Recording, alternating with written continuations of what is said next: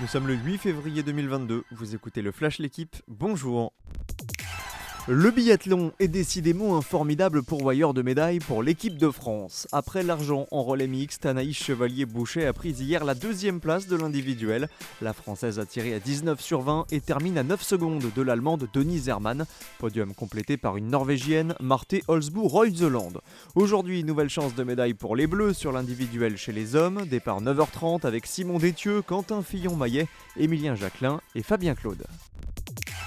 Il a dû attendre 41 ans pour décrocher sa première médaille olympique. Le français Johan Claret a pris hier la médaille d'argent sur l'épreuve reine du ski alpin, la descente, juste derrière le Suisse Bedfeuz.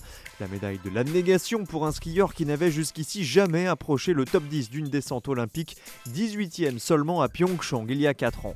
C'est pour l'instant le seul podium pour le ski alpin français à Pékin, car dans la foulée, Tessa Worley a chuté sur le géant. PSG Real Madrid, J-7. Pour l'occasion, l'équipe vous propose un entretien avec Marco Verratti. Le champion d'Europe italien 2020 est un élément clé dans le système de Mauricio Pochettino.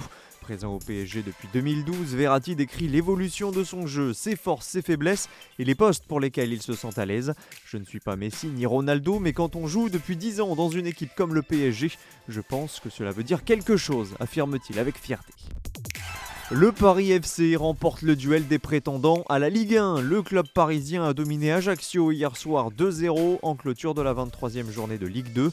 Ce choc revêtait une importance primordiale car les Corses pouvaient revenir à hauteur de Toulouse en tête du classement.